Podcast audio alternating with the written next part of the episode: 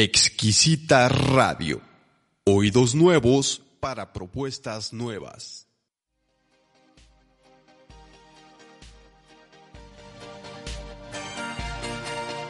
Crece, reflexiona, analiza, cambia. Re masculino. Bienvenidos.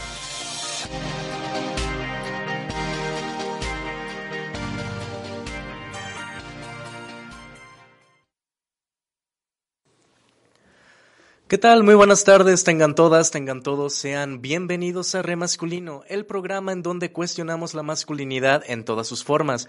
Estamos completamente en vivo y en directo desde las cabinas de Exquisita Radio. Mi nombre es Enrique Salazar y el día de hoy me encuentro yo solo aquí en cabina, ya que mi compañero Jesús está disfrutando de unas muy merecidas vacaciones. Espero que nos esté viendo aquí a la distancia. Eh, un saludo, Chuy. Y bueno, eh, Vamos a tratar de hacer esto eh, lo más fluido posible, ya que pues el día de hoy tenemos un tema que es bastante interesante, al menos a mí me lo parece, y pues básicamente es lo que dice aquí en el título. Vamos a hablar de la crianza feminista. Y bueno, este es un tema del que no se ha hablado mucho en realidad, pero que aquí en Remasculino creemos bastante importante porque, bueno, el mes pasado estuvimos con todos estos temas de las infancias, de eh, el Día del Niño, y bueno, ahora mayo por ser eh, Día de las Madres y ser estas fechas en que se conmemora la maternidad como tal, eh, pues también poder tener este espacio para hablar de las distintas maternidades, sobre todo esta que pues es muy importante tener en cuenta. Afortunadamente el día de hoy tenemos una invitada que también nos estará acompañando a la distancia, pero pues que estaremos muy gustosos aquí de, tenerla. También estará eh, completamente en vivo y ella es integranta de la red tal cual de crianza feminista de aquí de, México. Ella es eh, Larisa Marín y pues se va a estar integrando con nosotros en unos minutitos para pues que nos pueda eh, em, comenzar a hablar de este, de este tema. Eh, no sé si ya esté aquí conectada. Eh, Larisa, no sé si, me escuchas ahí. Perfecto. Hola. Hola, buenas tardes. ¿Cómo estás, Larisa? Hola, buenas tardes. ¿Cómo Bien, gracias. ¿Y tú? Bien, bastante emocionado de, tenerte aquí eh, como invitada para poder eh, platicar de este tema. Gracias. Yo también estoy muy emocionada que estos temas ya se pongan sobre la mesa. Sí, la verdad creemos que es bastante importante y creemos que merece su propio espacio porque, pues como lo dije también en la, en la introducción, eh, pues creemos que también son temas que están todavía un poquito ocultos, ¿no? Como al, al, al, a la gente en, general. No sé qué, qué opinas de eso. Claro, yo pienso que como tal las maternidades feministas siguen siendo un tabú porque las mamás para la sociedad seguimos siendo la imagen que se nos ha impuesto, las madres abnegadas, sometidas, que solo nos dedicamos a la crianza de nuestros hijos y pues solo vivimos para eso. Sí, la verdad creo que todavía hay una concepción bastante eh, tradicional también de lo que significa la maternidad. Ah, que está completamente eh, sesgada por pues el machismo, por toda esta cuestión social. Entonces, pues para entrar eh, de lleno a este tema, Larisa, la, la pregunta del millón, por lo que estamos aquí también, eh, ¿podrías explicarnos qué son las crianzas feministas? Claro, eh, una crianza feminista es cuando estás educando, criando con una perspectiva sin privilegios. Bueno, yo te hablo porque yo tengo una hija, mujer, entonces para mí es importante que ella sepa a, qué mundo se va a enfrentar, porque la realidad es que aunque hoy estamos luchando porque los estereotipos patriarcales se acaben, por un mundo de equidad, pues yo no sé si el resultado de mi lucha lo va a ver mi hija. Entonces quiero que ella sepa a qué mundo se va a enfrentar, que sepa que, que a lo mejor existe una brecha salarial. ¿Cómo dar respuesta a eso? A decir yo tengo las mismas capacidades, yo tengo los mismos derechos y oportunidades que un varón y no menos solo por el hecho de ser mujer. Ok. Entonces, tal cual es... Eh, Igual, pues, para... ¿Sí? No, continúa. Gracias. Igual pues, tengo compañeras, amigas que crían hijos varones y para ellas una crianza feminista es enseñarles los privilegios que el sistema les ha dado y que pues cuando ellos salgan al mundo no lo sigan perpetuando. Sí, creo que es bastante importante esta parte eh, en ambas cuestiones, tanto en la, en la cuestión de cuando uno tiene una hija, cuando tiene un hijo, el cómo se enseña este mismo tipo de, de, factores, pero siempre haciendo como esta distinción entre ok, ah, la, la, vida va a ser de esta forma para ti, quizás que tú eh, en tu condición de, de, mujer y para ti en, en esta condición de, de, varón, tal cual.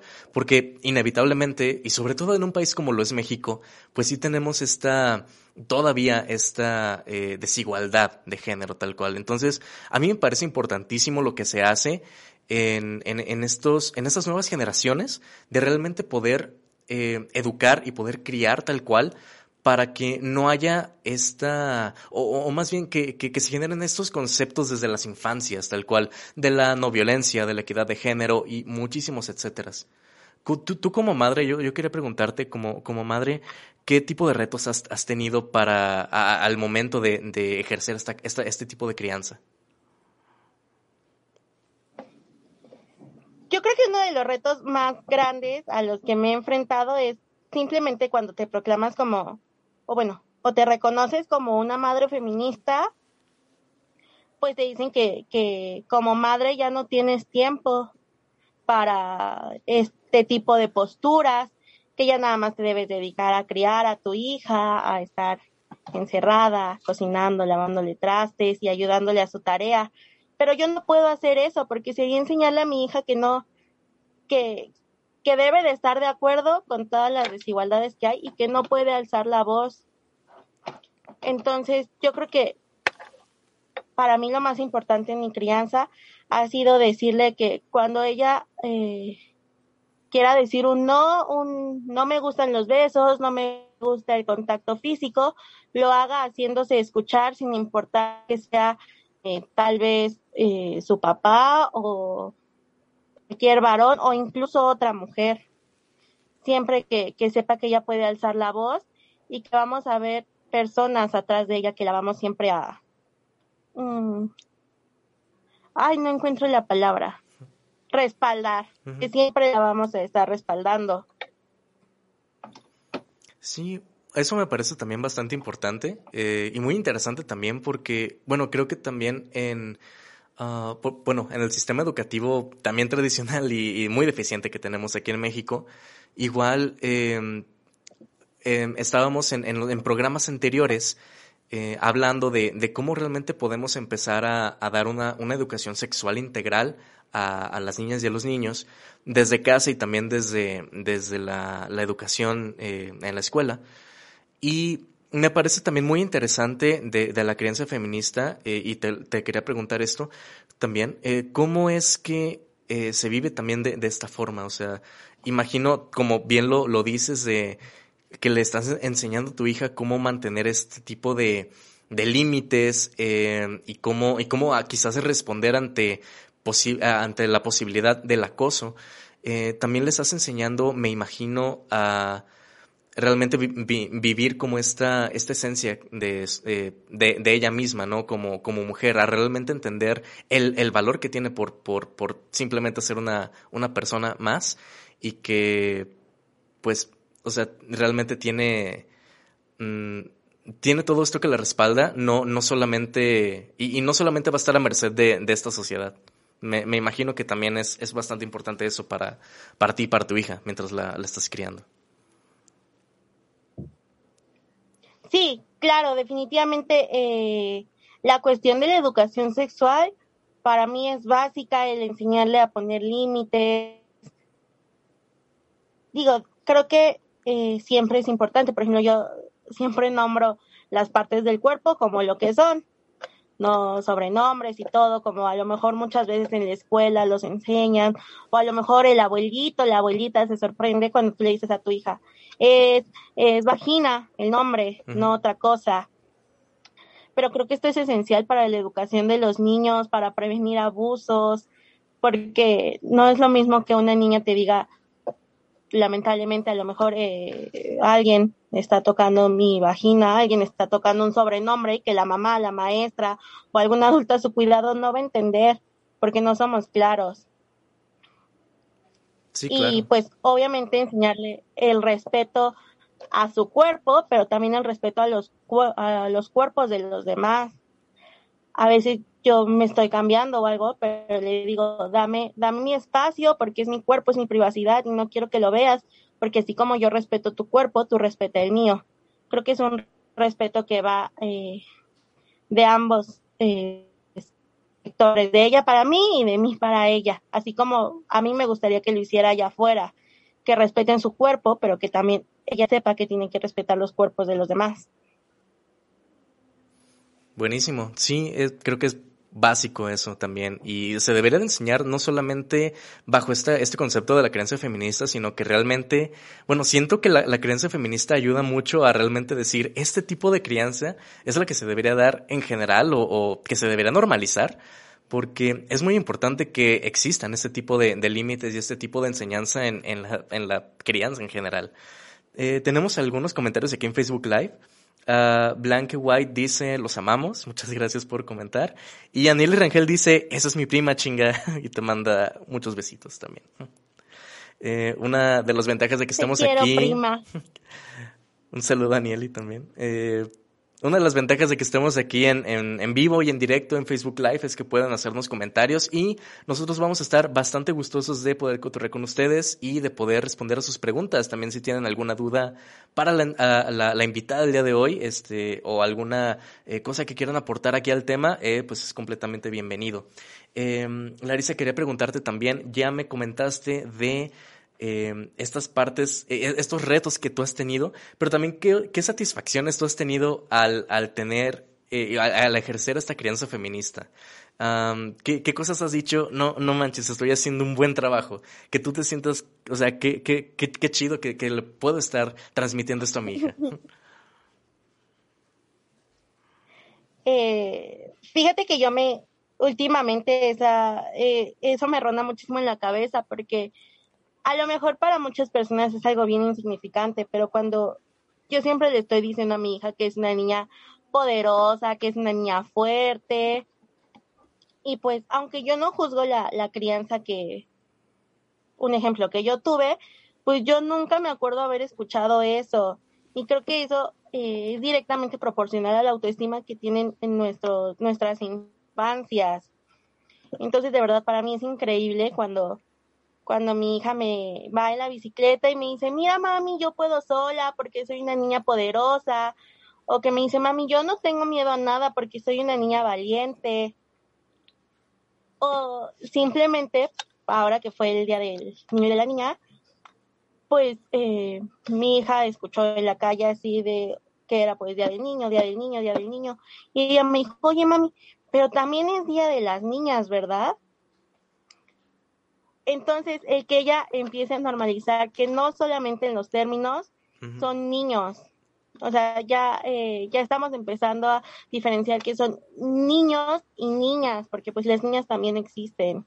Y no nombrarlas es como si no existieran. Sí, claro, es una invisibilización eh, dada desde el lenguaje, entonces sí es bastante importante. Fíjate que, bueno, aquí en Red Masculino también de repente hacemos eh, al como comentarios sobre, sobre películas porque de repente sirven como ejemplo. Hay una escena de una película que se llama The Help eh, y, se me hace muy, muy poderosa esa escena porque es, es de una eh, de una señora que es eh, afroamericana y en esta película ella está cuidando de, de una niña blanca, tal cual. Y en, en, en, el momento en que la cuida, le dice eh, ciertas palabras para, para animarla, para estar como en contacto con ella, y, y, y le dice tal cual ese tipo de frases como eh, eres, eres valiente, eres importante, y así, no, no tanto como de, ah, eres, eh, eres preciosa, qué bonita niña, o sea, realmente le, le hace más énfasis en estas cualidades eh, de eres inteligente, eres importante, y me parece eso una escena muy poderosa, también tanto como por esta conexión que se logra eh, y que quieren lograr en la película de, de esta cuestión racial, pero también por el hecho de que, pues, eso no se ve mucho tampoco. Eso también que mencionas que tú, que tú logras hacer, de, de poder empoderarla desde, desde la infancia. Creo que es importantísimo eso. Claro, pero también es como tú dices, empoderarla no con el, típico, los típicos cánones de belleza, de eres una niña bonita, eres una niña guapa, o sea, que las niñas desde pequeñas sepan que, que son algo más que, que un físico, o sea, que también valen porque son inteligentes, porque son valientes, no nada más porque están bonitas porque si no desde chiquitas les empezamos a meter como esos estereotipos de y siempre me tengo que ver bonita y yo ando con mi vestido rosa y cuando pues cuando crecemos es lo único que nos importa o creemos que es por lo único por lo que valemos por el físico porque eso es lo que la sociedad nos dicta. Sí claro es importantísimo también esta eh, aceptación de, de, de la diversidad también de los cuerpos y también como siempre, enseñarlo desde, desde las infancias creo que genera adultos con menos complejos de los que, de los adultos que ya hay hoy, en día.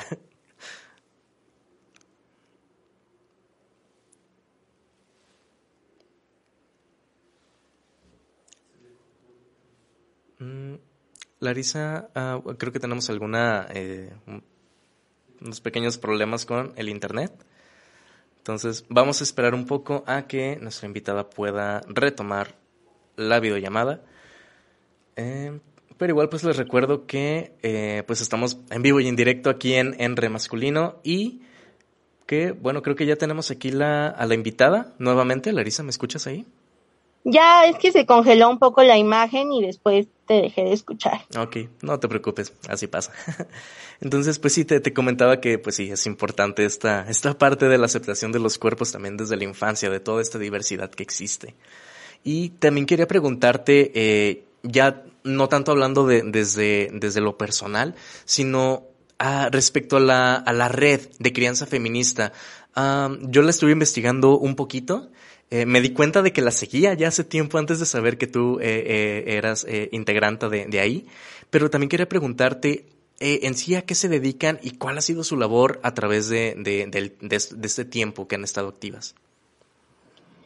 Mira, crianza como tal la colectiva nace desde nuestra necesidad como madres, como madres y mujeres a ser escuchadas, de que nosotros también estamos inconformes con todo lo que está pasando, con los feminicidios, con las violencias que nos están atravesando. Pero es lo que te comentaba al principio, al ser madre, como que ya no eres nada más, entonces ya no puedes salir a organizarte. ¿Cómo vas a salir con porteando un bebé o con una cría en carriola? Eso es para muchas personas casi imposible. Entonces, nuestra nuestra red eh, principalmente es de apoyo y contención, a decirte, sí, tú como mamá no estás sola en tus sentires, porque pues la maternidad no es rosa como nos la pintan. La maternidad no es fácil como nos dicen que siempre vamos a estar perfectas y nuestros hijos van a estar impecables y cuando eso no pasa, entonces llega la culpa y ahí entra como tu tribu y te dice, no estás sola porque a fulanita también le está pasando, porque eh, tal, tal mujer también se está volviendo loca en la cuarentena con sus hijos y no por eso eres una mala mamá.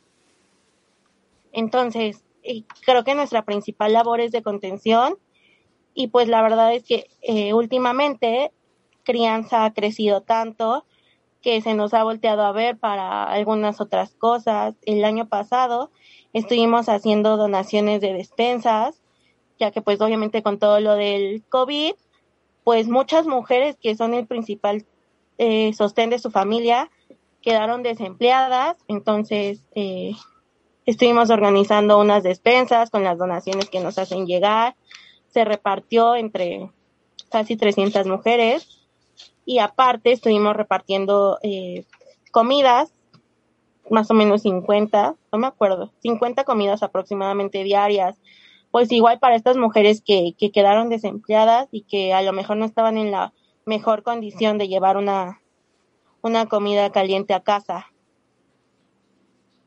Ok, buenísimo. Sí, es creo que bastante también importante eh, esto que mencionas. Fíjate que algo que, que, me, que me hizo clic ahorita que, que dijiste es cómo, y, lo hemos hablado también en otros programas aquí en Remasculino, el cómo eh, le damos de repente como sociedad y como hombres también eh, cierto valor a las mujeres dependiendo también de lo, de lo que hagan, a lo que se dediquen, o si son madres o no. Porque siento que como que les damos cierto valor eh, o cierta relevancia cotidiana cuando, cuando no son madres, pero cuando son madres como que toman ese papel únicamente, socialmente y, y para los hombres. Como que ah, ya eres madre, entonces pues ya toda tu vida está dedicado a eso, tal cual como, como lo mencionas, está dedicado a la crianza de tus hijos y, y ya, y de ahí no puedes salir. Y a lo mejor hasta, hasta que cumplan 18 años, pues ya como que medio te sales de eso, pero siempre es un estar juzgando a, las mujeres de que es que es una mala madre o si es madre soltera es que es una luchona y neta tantas cosas tan tan que digo ¿por qué? ¿Por qué, por qué esa necesidad de, de, de encerrar en una cajita todo lo toda la la, diversidad de, de una sola persona, o sea, que puede tener todos los intereses y todo lo que es, a simplemente reducirla a algo, ¿no? Claro, porque eh, te voy a decir, el, un gran porcentaje de, de hombres creen que pues la maternidad y el trabajo de cuidados no es un trabajo, es como un chip que ya traemos las mujeres insertado y que solamente es nuestro. Sin embargo, eh, no se dan cuenta que muchas mujeres tenemos más de una jornada al día. Tenemos la jornada de trabajo no remunerado, las que sí tienen un trabajo, tenemos un trabajo remunerado, y aparte la crianza, y aparte, eh, pues no sé, cuando nos dedicamos pues también como alguna parte del activismo, eso también cuenta como trabajo, porque muchas eh, mujeres que conozco de nuestra red a veces están amamantando mientras están acompañando, dando contención, organizando lo de las despensas, organizando donaciones. Y es algo que también ocupa de nuestro tiempo, pero pues que la gente piensa que en lugar de estar haciendo eso sin importancia, deberíamos de estar lavando los trastecitos que están en la cocina y solo nos encasillan a eso.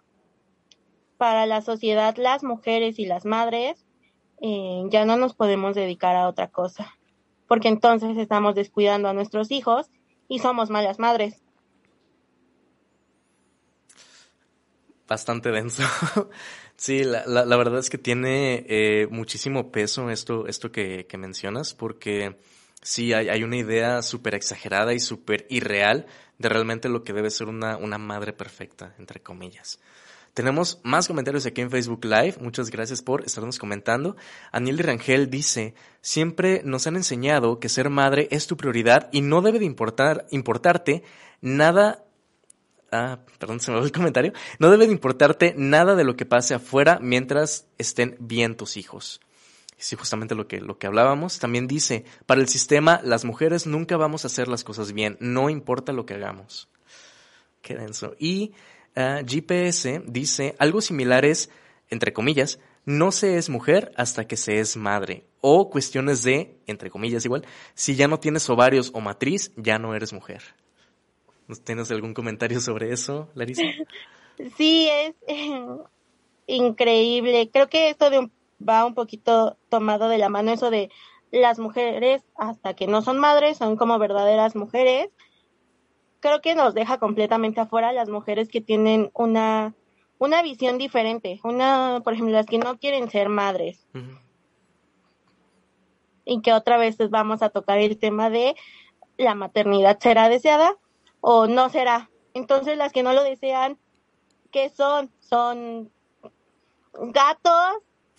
¿Qué tipo de cosas son? Es que te lo juro, aunque es algo que está tan normalizado que tantas veces hemos escuchado esos comentarios, yo todavía no lo entiendo. Creo que la maternidad en sí es muy compleja y ejercerla sin que la desees completamente me imagino que es caótica y muy frustrante. Sí, creo que es un punto de inflexión muy grande en la vida de muchas mujeres y que, pues, eh, tiene muchísimas eh, variables eh, realmente, porque, pues, tal cual como lo dices, puede tanto ser deseada como no. Lo ideal en un mundo utópico sería que siempre fuera deseada y que siempre fueran las mejores condiciones, pero lamentablemente, pues es algo que no es así, y menos en un país como este, todavía. Entonces, creo que sí es pues te digo, este, este punto de inflexión en que muchísimas mujeres eh, son obligadas a ser madres cuando ni siquiera quieren serlo, o cuando son demasiado menores para hacerlo. Entonces, eh, pues realmente, o sea, ¿cómo podemos ponernos a juzgar a, a, esas madres que, que, que, no lo han deseado, ¿no? Entonces, es, es, un tema bastante, bastante fuerte. Claro, aparte, eh, bueno, retomando un poquito el tema que estábamos platicando de como el estereotipo de la madre, nosotros, bueno, te voy a hablar en lo personal, yo me he topado mucho con eso. Obviamente, yo soy una persona que estoy a favor del derecho a elegir sobre nuestros cuerpos. Entonces, cuando yo planteo esta postura, pero me ven cargando a mi hija o me ven jugando con ella, se viene el típico comentario de, ¿cómo vas a estar a favor del aborto si eres madre? Y es así de, pues sí, porque yo lo elegí, pero también estoy completamente segura que si no lo hubiera elegido, una maternidad forzada simplemente te lleva a infancias que no son felices.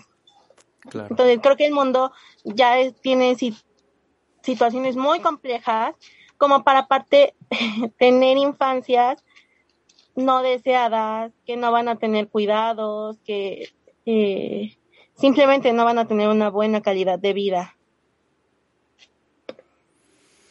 Qué denso. Creo que es un tema bastante importante también como, como lo mencionas porque sí.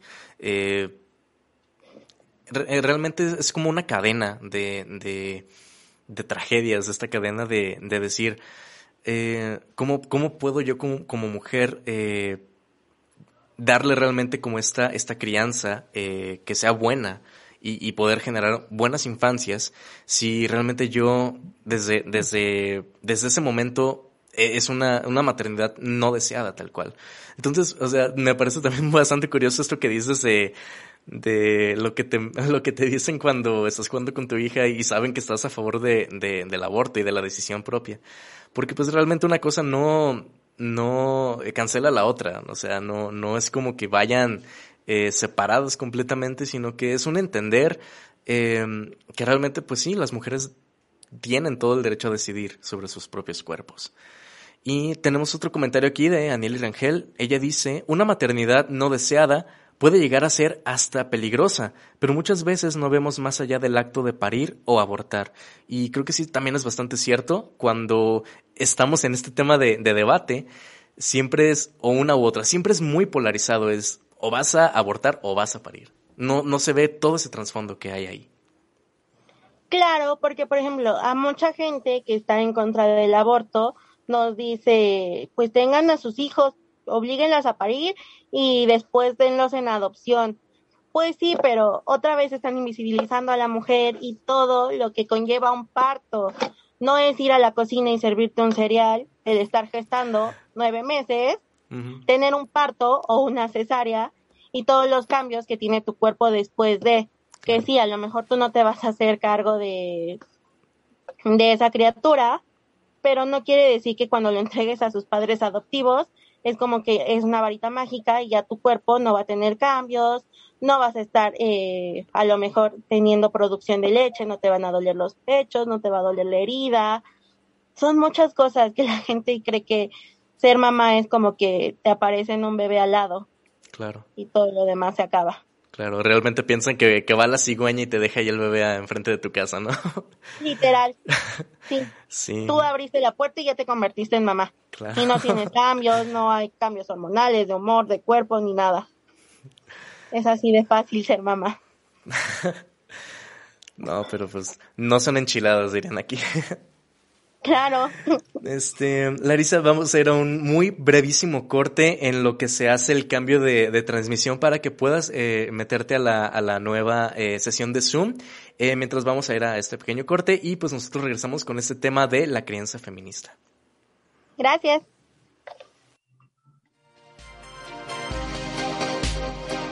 En este espacio seguimos en deconstrucción. Re masculino.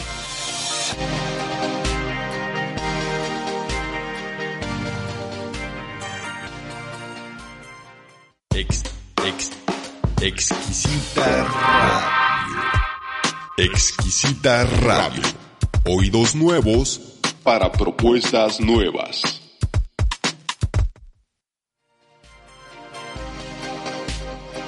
En este espacio seguimos en deconstrucción. Re masculino.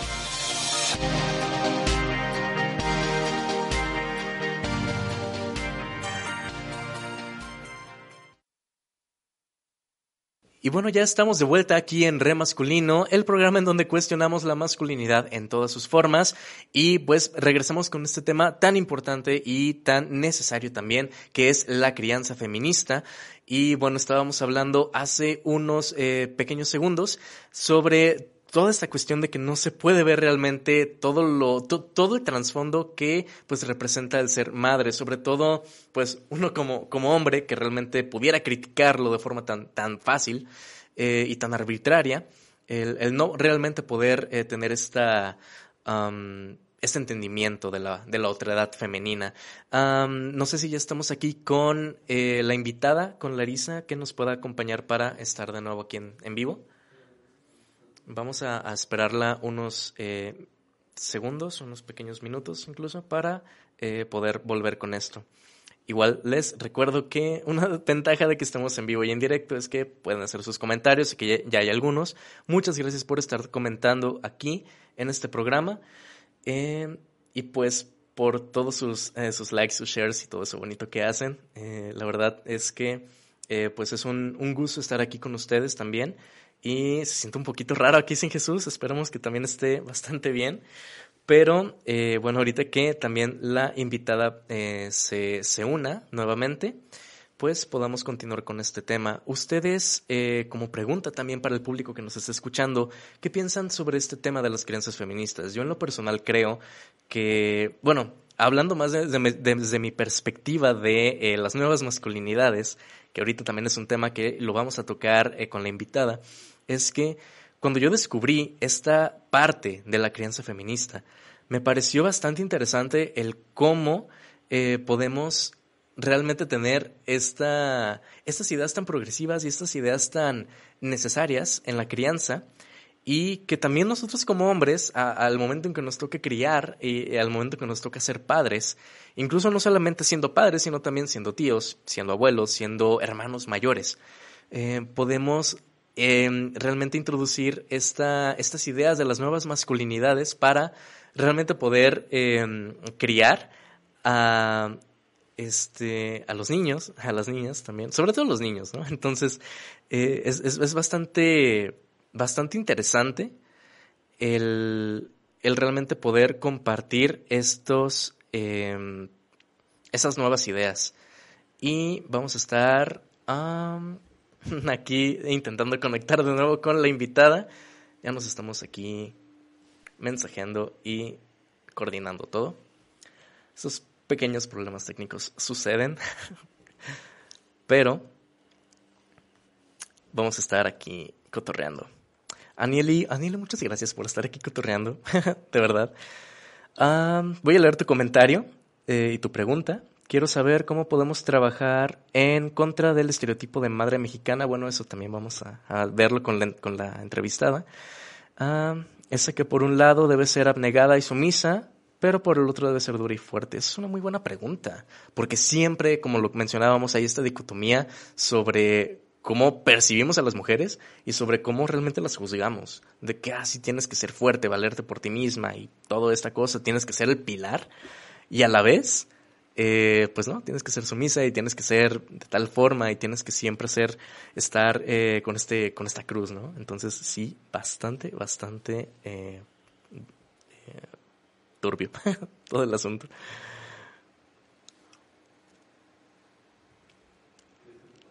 Y aquí vamos a ir a un pequeñísimo corte en lo que em, estamos con la invitada. Entonces ahorita regresamos en unos minutos.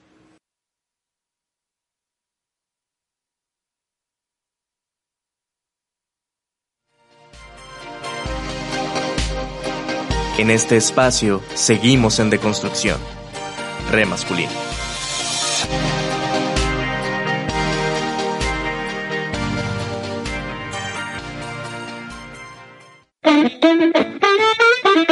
Exquisita Radio.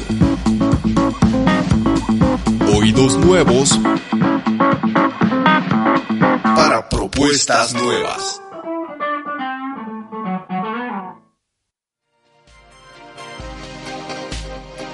En este espacio seguimos en deconstrucción. Re masculino.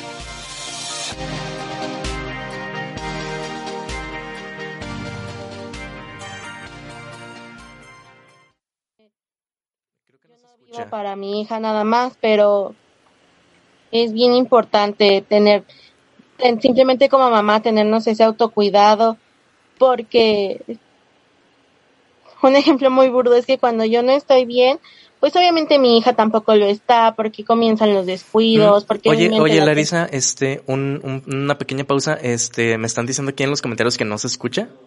No sé si ya... Sí, perfecto. Disculpa, puedes continuar. Eh, ajá, hablamos de la pregunta de Anieli de pues cómo este combatir este estereotipo de la, de la madre mexicana. Eh, es que básicamente es como que quitarle el chip a la sociedad de que las mamás solamente vivimos para nuestros hijos, que que no sé, sin muchas veces a nosotras se nos juzga por decir sí, soy mamá, pero también soy Larisa trabajadora, soy Larisa estudiante, soy Larisa activista. Y suena a veces muy, nos hacen pensar que suena muy egoísta porque no estamos acostumbrados a decir que como mamás también nos tenemos que cuidar, que tener nuestro autocuidado, que tener ese espacio para nosotras si no, ni siquiera nuestra crianza funciona. A mí me pasa que cuando estoy saturada de tantas cosas, ni siquiera puedo darle tiempo de calidad a mi hija porque estoy pensando en la escuela, estoy pensando en que estoy súper estresada y, y todo eso repercute con la crianza. Yo no sé cómo le hacían esas mamás de hace 40, 50 años que tenían mil hijos y solo pensaban en ellos sin, sin vivir frustradas porque de verdad es frustrante. Claro. Sí, bueno, honestamente no, no sabría decírtelo como tal porque creo que nunca voy a tener como esta, esa presión tal cual por ser hombre. Pero sí creo que es una cuestión bastante bastante frustrante, tal cual como, como lo mencionas, porque algo que también uh, mencionábamos hace ya tiempo en una, en una entrevista, no fue tanto en un programa de, de remasculino, fue en una entrevista externa, era esta también eh, dicotomía eh, mexicana, tal cual, de adorar una figura femenina, como es, lo es la, la Virgen de Guadalupe. Eh, que es madre y que es como esta representación de, de una mujer ideal, entre comillas. Pero eh, hay muchísimos feminicidios, hay violaciones, hay ah, abuso y violencia contra las mujeres. Entonces, como es también bastante eh, surrealista que, tenemos esta, esta, esta concepción del, de la adoración a este tipo de, figuras. Eh, de, las mujeres cuando realmente son madres y cuando hay una, o sea, e, es, es muy condicionante también para, para las mujeres, dependiendo de, de lo que son y de, y de cómo son es, es el valor que tienen y está, está muy denso eso. Sí, claro, por ejemplo, a mí también se me hace esta contradictorio que el, el 12 de diciembre el mundo se para porque están adorando una eh, la imagen como tú comentas de la Virgen de Guadalupe, pero ese día no deja de haber 11 feminicidios. Ni deja de haber violaciones, ni deja de haber mujeres maltratadas eh, a las mujeres eh, mm, dejamos de buscarnos que nos que nos maten que nos asesinen cuando estamos como la Virgen de Guadalupe calladas Damn, qué denso. es un tema bastante, bastante importante también. Mm, tenemos más comentarios aquí en eh, Facebook Live. GPS dice, creo que una crianza feminista es medicina para nuestra sociedad tan dañada por el machismo. Es poner un peso justo para la balanza del equilibrio. Ah, del equilibrio amoroso, dice. Claro, porque si nosotros criamos hoy a nuestras hijas y a nuestros hijos, yo nunca les quiero decir que, que, todo, que todo el mundo críe con una crianza feminista, pero de verdad yo no me imagino educando a mi hija de otra forma, porque quiero que mi hija sepa poner límites, quiero que mi hija sea una niña amorosa, pero que también sepa enfrentarse al mundo que hay. Sé que mis amigas quieren que sus hijos, varones, sean hombres de bien, pero también sé que no la responsabilidad es de ellas al 100%, porque al final esos niños van a salir a un sistema que los respalda con sus privilegios y que aunque ellas les hayan inculcado la semillita de, de negarse a ellos, pues también el sistema es bien fuerte y les va a decir, no tienes por qué hacer esto o esto o esto, porque el patriarcado te, te, te respalda. Sí, claro. Creo que también en, en esta cuestión de, de la crianza de, de niños, de, de, niños varones, sí es bastante también complicado en ese sentido porque también eh, se entiende que si uno cría a, su, a su hijo varón eh, con esta semillita, como dices, de, de, del feminismo, de este entendimiento, pues otros niños varones no. Eh, y probablemente este niño se junte con esos niños varones que no, y haya un choque de ideas muy grande al momento de decir, es que a mí me crearon de esta forma en mi casa y a mis amigos no, y mis amigos dicen que todo esto está bien y que yo tengo entendido que no está de todo bien. Entonces, ¿qué onda, no? ¿Cuál es, o sea, cuál es este lugar que yo, que yo tengo entonces? Claro, mira, te voy a ser bien honesta. Yo admiro muchísimo a mis amigas que tienen hijos varones porque de verdad yo no, no, no sé, no sabría cómo, cómo educarlos para decirle eh, renuncia a tus privilegios y dejarles esa convicción tan firme que el día que salgan al mundo y que y que vean que su vida puede ser más fácil con esos privilegios, aún así se nieguen a ellos. Creo que sí, es, un, es una situación que que pone mucho en duda todo eso, sobre todo la, esa cuestión que mencionas de los privilegios, porque sí, darte cuenta de ellos, en primer lugar, eh, es, es, complicado, es ese golpe de realidad. Y querer renunciar a ellos sí es increíblemente difícil. Eh, mientras estabas eh, desconectada, de hecho, hablaba un poquito de, de, este tema con el público también y eh, mencionaba que una de las cosas que, que, se me hicieron muy interesantes cuando descubrí este concepto de crianza feminista es cómo también eh, nosotros hombres, como, como padres, como abuelos, tíos o hermanos mayores incluso, podemos usar las nuevas masculinidades y, las masculinidades críticas para hacer justamente eso con, con, los niños varones, para poder realmente eh, llevar estas ideas de estas formas y, y, tratar un poquito de hacer ese cambio justamente, cómo también puede ir de la mano con, con esta crianza feminista. Obviamente eh, desde trincheras distintas, como lo ha sido, eh, pero que también se puede hacer ese tipo de, de, esfuerzo. Claro, yo te voy a decir que he visto el, el trabajo de muchas mujeres, no quiero decir echado a, la, echado a perder, porque no, y aparte ese nunca es tiempo perdido, pero pues sí, que las mujeres que crían varones, un ejemplo, cuando están eh, separadas del, del padre, pues quieren educar a sus hijos fuera de estos privilegios, pero pues al final se separaron, un ejemplo, del padre porque es violento. Entonces, el fin de semana que el hijo se va con el papá, él le dice, no, es que tu mamá está loca, todo lo que ella te enseña está mal, tú, hombrecito, machito, ten muchas novias, eso te va a hacer hombrecito, desde niños como despertando esa situación. Entonces nuestro trabajo como madres, pues también se ve perjudicado. Eh, yo creo que el tema que tú estás tocando es sumamente importante porque cuando un niño ve que su papá no ayuda, eh, contribuye a sus tareas de, del hogar, entonces al niño ya no se le va a hacer extraño cuando él crezca ser un adulto funcional y saberse cocinar, saber lavar un traste, saberse lavar y no esperar que una mujer esté a sus servicios. Sí, bastante importante sobre todo esto que mencionas de normalizar lo que pues debería de ser normal, tal cual, para una sociedad funcional, de, adultos funcionales.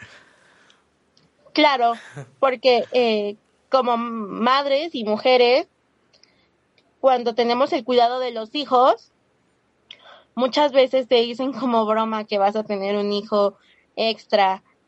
Eh, antes, yo también lo tomaba como broma cuando me decían eso de del papá de mi hija, así de, ay, vas a tener otro hijo. Y pues tú lo tomas cuando no es, eres tan consciente como, ay, sí, jaja, el otro hijo. Pero de verdad llega a ser eh, molesto, llega a ser bastante perturbador tenerle que decir a un hombre de 30 años que no es funcional que lave sus trastes cuando tu hija de cuatro años sí lo hace porque así le estás educando. Entonces, eh, es, esa carga mental para las mujeres también es un trabajo que los, eh, a veces los varones con los que compartimos espacios, pues creen que la planeación de la casa se hace sola o que la ropa mágicamente se pone en el cesto de la ropa sucia o que algo lava los platos en la noche, no nosotras, alguna entidad extraña. Entonces es imposible educar a, a tus hijos de una forma funcional cuando están viendo un ejemplo completamente distinto en casa. Sí, creo que es un punto bastante, bastante importante. O sea, neta, vatos, hay que madurar. hay que ir a terapia. Hace falta. Por favor. Tenemos más comentarios aquí en Facebook Live. Graciela de la Vega dice, creo que esta crianza necesita mayor visibilidad y mayor apoyo, porque como mencionaban hace un rato, se sigue viendo a la madre soltera como una burla, ofensa y víctima cuando son fuerza, voluntad y la principal fuente del amor, aprendizaje y sabiduría. Cada una de ellas tuvo y tiene una lucha independiente eh, que unidas en esta crianza, se me mueve aquí un poquito el comentario, ah, que unidas en esta crianza feminista nos dejarán nuevas generaciones libres, deconstruidas y fuertes.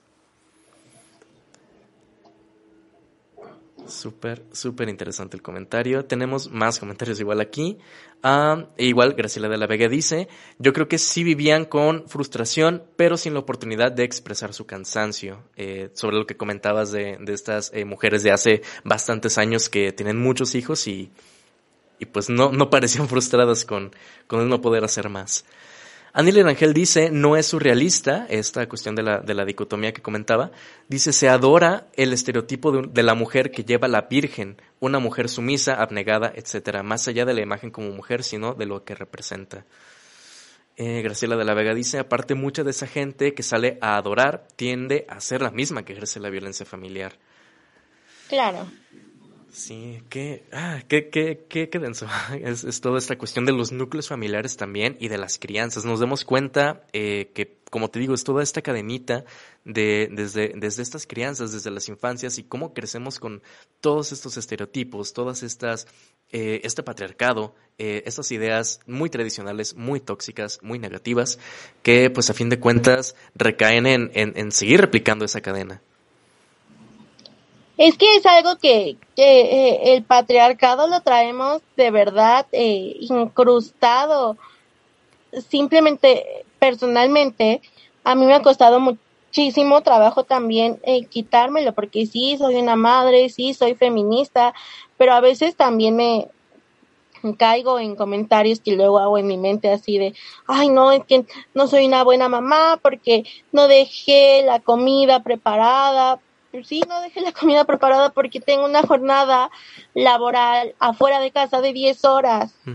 Y entonces, o hago la comida o baño a mi hija en las noches. Entonces, el quitarnos esa culpa de no cumplir con, con esos estereotipos es bien importante porque de verdad la culpa te, te acaba cuando no eres la mamá que te dicen que deberías de ser. Vaya. Fíjate que algo que también me, me, interesó que va de la mano con esto que mencionas de, de, la, de la página que tienen de, de, crianza feminista es cómo también toman esta postura anticapitalista. Eh, porque realmente esto que mencionas es, es también eh, creo que va muy de la mano con eso, con que muchos pudieran pensar, ay, es que la mujer ahora ya, ya tiene derechos laborales, ya puede trabajar, ya puede ejercer cosas. Pero también, si nos ponemos como en perspectiva, decimos, güey, es porque ya mantener un hogar eh, hoy en día, o sea, si es como de madre, padre y uno o dos hijos, una sola persona trabajando es muy difícil que se mantenga una familia, este núcleo familiar. Entonces, uh, el hecho de que también las mujeres tengan que salir a, trabajar estas jornadas larguísimas por un salario mínimo, eh, pues no es tanto como que, ay, sí, ya tengan este privilegio o este derecho, sino que pues es una necesidad capitalista de seguir produciendo, ¿no? Entonces, eh, es, realmente también cómo manejamos ese lenguaje y estos conceptos lo que también importa mucho en eso. Claro, para eh, la sociedad capitalista que tenemos, una mamá que está en su casa cuidando no está produciendo, o sea, deja que esté produciendo hijos felices, eso no importa, no está produciendo dinero para este sistema. Entonces, eh, aparte de que nos empiezan a minimizar, se nos orilla con la situación tan precaria que hay en este momento, a lo que tú comentas, sí salir a buscar una jornada de 10 horas por un sueldo mínimo. Es que eso de verdad engloba muchísimas cosas, porque entonces, ¿qué hace una mamá sola cuando tiene que salir a estas jornadas y no tiene una red de apoyo? ¿Qué haces con tus hijos? O simplemente, cuando llegas, después de esas 10 horas de una jornada fuera de casa, ¿cómo llegas a revisar tareas y hacer tu, tu trabajo de limpieza? No tienes cabeza. Y eso de verdad está... ¡Ay! Permíteme tantito. Claro. Gracias, mi amor. Este, cabezón de mi abuelo. Aquí conmigo, con la ya, perdóname. No te preocupes. La otra invitada la tenemos aquí también. Este, es bien complicado cuando sí tienes que salir a estas jornadas y entonces dejas de dedicarle tiempo. Ay, perdón. No te preocupes. Súbete a la cama, mi amor. Dejas de dedicarle tiempo a tus hijos, hijas, y entonces también ahí te vuelves una mala mamá. Claro. Sí, creo que volvemos igual a, a, lo mismo que mencionábamos antes. Realmente siempre es el estar eh, juzgando cada acción que se haga o que hagan las mujeres, tanto si son madres o no, y, y al momento en que son madres, eh, pues realmente estar juzgando, ah, qué tan buena madre es, qué tan mala madre es, y qué tipo de roles son, son los que tiene. Entonces, creo que también es importante eh, bueno, también como, como conclusión lo, lo menciono, el, el, resignificar también socialmente la, la, maternidad o las maternidades, que creo que también es, es válido decir que hay distintos tipos de maternidad. Y dignificarlas y realmente ver que, que, merecen todo, toda, todo tipo de, de, de respeto, de, de igualdad y, y pues que tienen que ser deseadas también. Claro, definitivamente, eh, como tú comentas, para ir como que cerrando un poquito, eh, yo puedo garantizar que una crianza feminista va a ser una, en mi caso, una niña feliz, una niña empoderada, pero todo eso desde una base de una maternidad deseada. Y pues sí, que las madres no solo somos madres, yo Larisa no solamente soy la mamá de María José, soy Larisa trabajadora, Larisa estudiante y que tenemos más facetas, que la sociedad se quite el estereotipo o el chip de que las mujeres solo nacimos para parir. Bastante importante. Eh, pues de verdad, un, un, gusto que puedas compartirnos todo esto de esta creencia feminista que tú tienes con, con tu hija, que de hecho aquí eh, Rangel le, le, manda saludos, dice saludos a Majo. Entonces, un saludo, Majo. Gracias también por acompañarnos aquí en este programa. Y pues también como ya nos quedan escasos minutos del programa, eh, quería preguntarte, Larisa, si tiene, quieres hacer algún este a, a, algún aviso parroquial sobre redes sociales, sobre este algún perfil que te puedan seguir, a alguna página. Eh, mi perfil personal está como Lari Marín pero sí tenemos nuestras redes de crianza, la página es Crianza Feminista, tenemos un grupo en Facebook para mujeres, madres, para el tema de contención. También lo pueden buscar como Crianza Feminista. Y en Instagram también estamos como Crianza. Ahí normalmente lanzamos ciertas convocatorias. Acabamos de hacer lanzar uno para el Día de las Infancias de dibujos. Y pues normalmente por ahí se pueden enterar de todo lo que estamos haciendo desde la colectiva. Excelente, perfectísimo. Entonces, para que pues puedan seguir eh, todas estas redes. Y bueno, yo en Facebook estoy como Luis Enrique Solorio Salazar. En Instagram, Twitter y TikTok estoy como arroba wax-simulacra. Ahí pueden eh, contactarme, pueden estar mandándome eh, mensajes si quieren que toquemos algún tema en específico en este programa o si quieren que tengamos algún invitado o invitada aquí también en la cabina o de forma eh, a, la distancia. Y pues las redes sociales de este programa, eh, recuerden que estamos como Re Diagonal Masculino en Facebook, en Twitter, Instagram y TikTok, igual en todas las redes sociales. Ahí siempre estamos subiendo contenido de nuevas masculinidades, de la resignificación de la masculinidad, de los cuestionamientos. Y bueno, no nos queda más que agradecerte nuevamente, Larisa. Muchísimas gracias por estar aquí y agradecerles a todas las personas que también estuvieron sintonizando el día de hoy por todos sus comentarios, sus likes, sus shares todo eso bonito que hacen. Nosotros nos vemos la próxima semana en punto de las 7 pm aquí en Exquisita Radio, completamente en vivo y en directo, esperando también que Jesús pueda estar aquí ah, con nosotros, acompañándonos en los micrófonos. Y bueno, nosotros nos vemos hasta la próxima. Gracias.